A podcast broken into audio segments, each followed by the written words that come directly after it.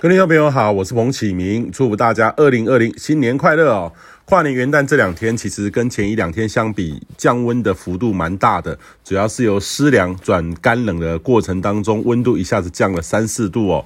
那今天清晨呢，比昨天稍微回温，不过转干转晴，反而辐射冷却的效应增强。那今天清晨呢，西半部空旷地区在台中。呃，到这个新竹哦，桃园沿海降到十二到十三度，台北市呢则是回升到十六点五度哦，跟昨天相比增加了两度。那中南部呢，低温大概十六到十八度，白天呢，等这个阳光出来，除了北部、东北部云量比较多，回温比较慢，其他迎风面的地方呢，其他地方都呃，尤其迎风面地方比较低温一点点了哈，但是还好，其他地方有阳光出现，中午的高温预计可以到二十一到二十四度。呃，其实未来这几天也将明显的回温，所以也建议你好好的把握。呃，很难得有这个五六天以上哈比较稳定的好天气。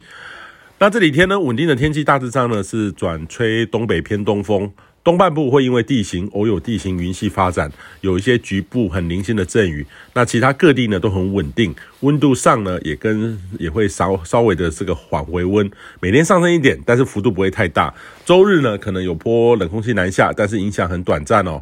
那下一波变化时间点呢会在下周三四。那预期呢有波冷空气南下，再转为典型东北风的天气。那温度呢会比这几天下滑，接近到十四到十五度，有机会延续到下个周末，属于北东水汽略多，因偶有阵雨的天气类型。那因此呢，下个周末投票日前到当日的天气呢，跟这几天晴朗回温相比，有点落差，有些冷空气报道，那有点凉，但不算是太冷的天气形态。那虽然说有些预测是下周日之后。接近一月中旬后时，北方冷空气会南下，温度呢会再更下跌哦。但是这个变动度程度还蛮高的，主要是冷空气南下行经的这个方向呢不确定是很高，所以还是有待观察，尚不用过度的紧张哦。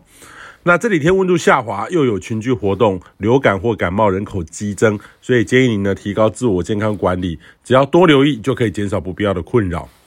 那这个天气预测呢，这种短期的预测，或是说气候预测比较长一点点的预测，使用的工具跟方法差异蛮大的齁。所以一般人是习惯这个天气预测，不知道气候预测怎么做的。所以当这个气候预测呢是偏暖的时候，很多人不了解为什么冬天还是会冷哦。这个就像是很多人觉得每天早晚的温差平均有七八度以上，为什么全球暖化多个一两度会有差别吗？这个就像是人的身体血压，如果常常都偏高的话，呃，代表可能会带来身体的压力将会增多，也容易衍生其他的这个疾病。但是早晚的血压都不同，如果要比较的话，需要有一个基准点，时间相比哦。呃，那气象呢，其实生活是生活当中最常用的这个科学，所以建议你呢可以多一点数字哦，来辅佐、来感觉、来体会。以上气象由天地风险彭启明提供。